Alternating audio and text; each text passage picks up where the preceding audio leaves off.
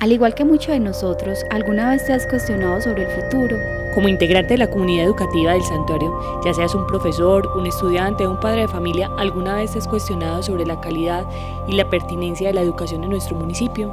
Y quizás has escuchado un sinnúmero de programas y proyectos que lideran las instituciones educativas y la administración municipal para mejorar la educación pero a pesar de ello te sigues cuestionando. Y quizá has escuchado también que nuestro municipio tuvo un plan educativo municipal y que en él invirtieron más de 4 mil millones de pesos en la educación en los últimos 10 años. Actualmente estamos construyendo un plan educativo para trabajar por una educación con futuro para el santuario. Pero, ¿para qué lo están haciendo? ¿Cómo lo están haciendo? ¿Y me han tenido en cuenta? Si como buen santuariano te has cuestionado, ¿y ese plan educativo qué?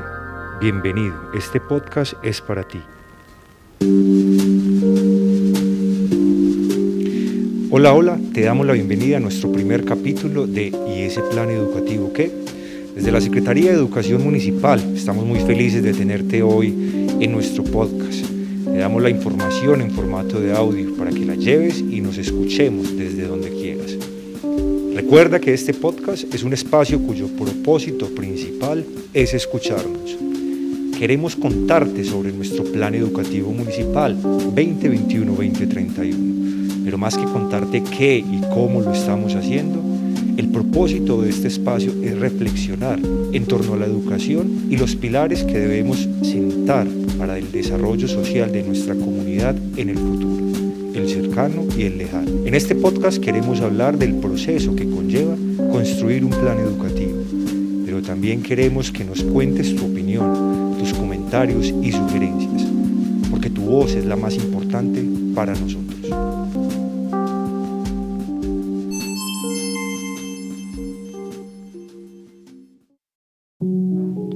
proceso de construcción que ha implicado la convocatoria, la participación y encuentros que han permitido visualizar y poner en palabras la percepción de un contexto educativo, abordar la realidad que nos asiste y desde allí podernos planificar un plan educativo. Por eso hoy deseamos a partir de este medio escucharnos desde una participación activa, tolerante y corresponsable, porque sin lugar a duda es un espacio que nos permite planificar y materializar un sueño educativo. Muchachos, ¿sabían que teníamos un plan educativo anterior? Hoy vamos a reflexionar sobre él, porque es importante saber que teníamos y sobre ese plan había unas líneas, la cobertura, la calidad, la pertenencia y la eficiencia. ¿Cómo es la conformación de eso y qué pasó con este plan? Eh, bueno, Aida y todas las personas que nos están escuchando, en efecto, como lo decía, eh, en los últimos 10 años teníamos un documento denominado llamado Plan Educativo Municipal. Este documento, como cualquier plan, es un proyecto que contiene unas líneas de acción que direcciona el quehacer y que orienta a los diferentes líderes del sector educativo hacia dónde enfocar los esfuerzos tanto de inversión, tanto de gestión, eh, como de programas y de proyectos, a fin de alcanzar eh, metas y objetivos para el sector educativo.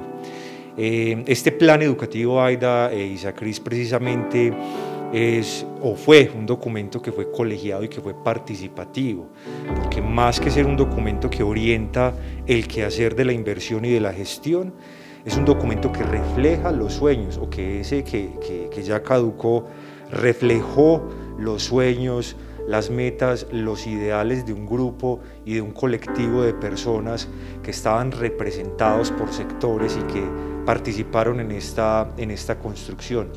Este plan educativo que ya caducó, como lo decía Zaida, estaba conformado por unas líneas y a su vez cada una de estas líneas eh, pues tenían unos proyectos con unas actividades y unas estrategias concretas que permitían el, el, el quehacer y la gestión y la inversión.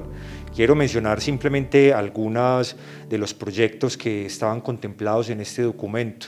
Teníamos proyectos de escuelas integrales, enfocados por supuesto al mejoramiento interno y externo de las instituciones educativas.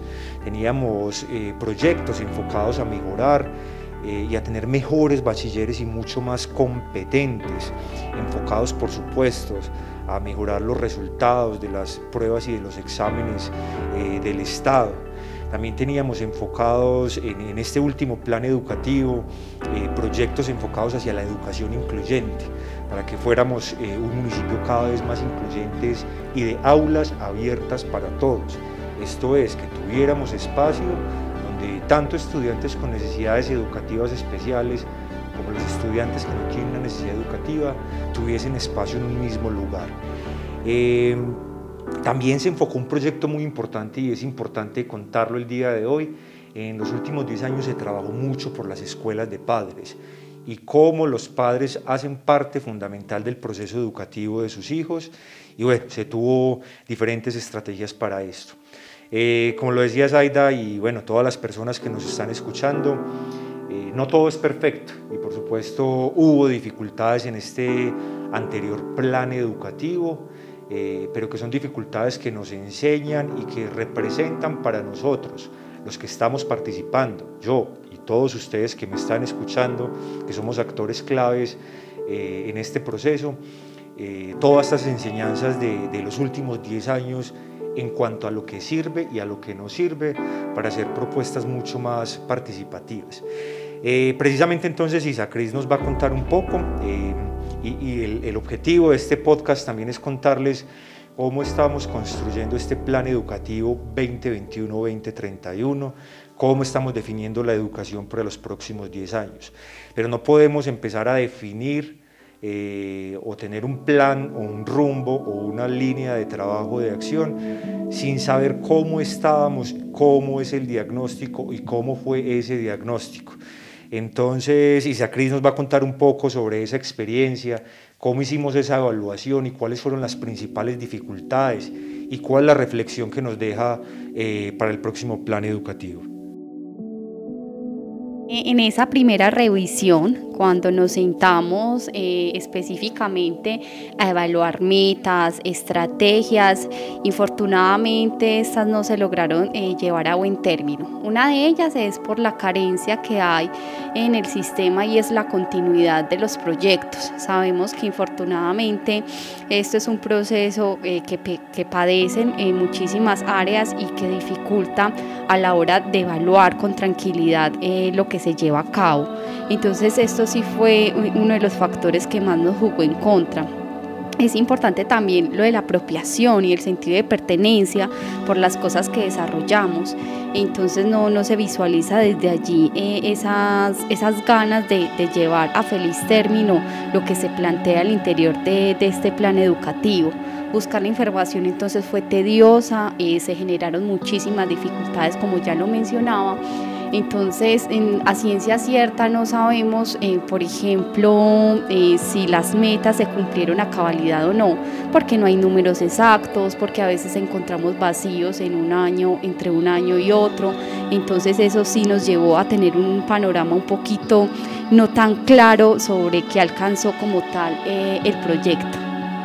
perdón, Cris, y yo complemento algo ahí. Creo que la mayoría de personas que nos están escuchando y muchos profesores. Sabemos que si no le damos trazabilidad a la información es difícil. Nosotros mismos como profesores sabemos que si no tomamos atenta nota de los comportamientos de nuestros estudiantes, de las actitudes, de los trabajos, de las exposiciones, difícilmente a final de año voy a recordar todos esos proyectos y trabajos de aula para emitir una valoración numérica.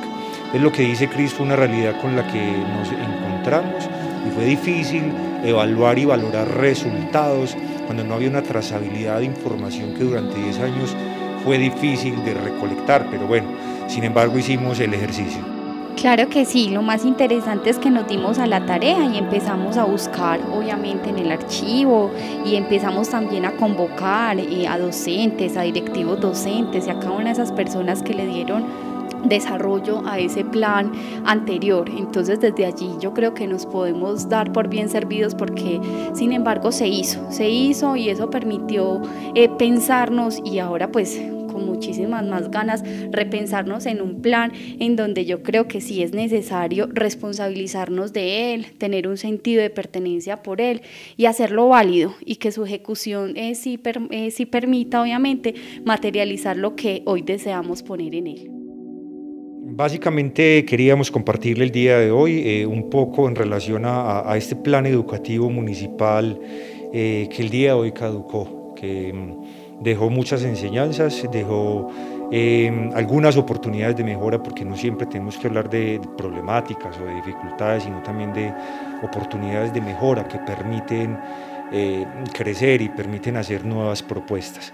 Este plan educativo municipal 2010-2020 también fue una construcción colectiva que inició en el año 2010 eh, y participaron muchos actores representativos de, la comunidad santuariana y fue finalmente dentro de este documento que quedó reflejado ese sueño de esos últimos 10 años.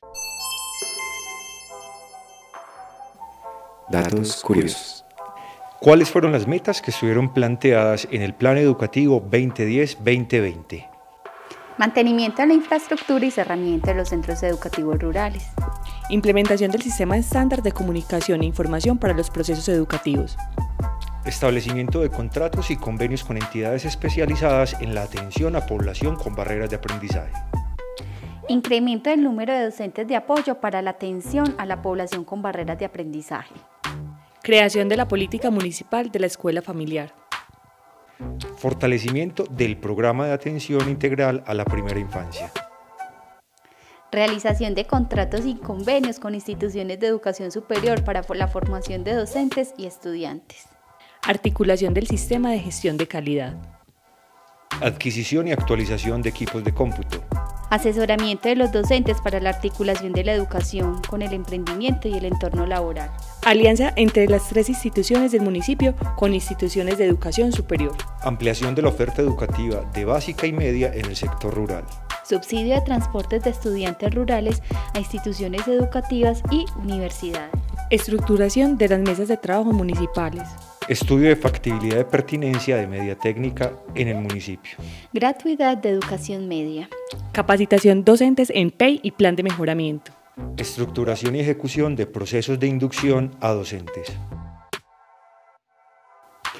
¿Sientes que las metas del plan educativo anterior se cumplieron? Queremos escucharte. Envíanos una nota de voz al número del secretario 300 247 2528. Recuerda que la construcción del nuevo plan educativo municipal es una responsabilidad de toda la comunidad educativa. Por eso te pedimos estar conectado con todos nuestros capítulos para que nos aportes con tus comentarios y juntos construyamos el plan educativo que queremos.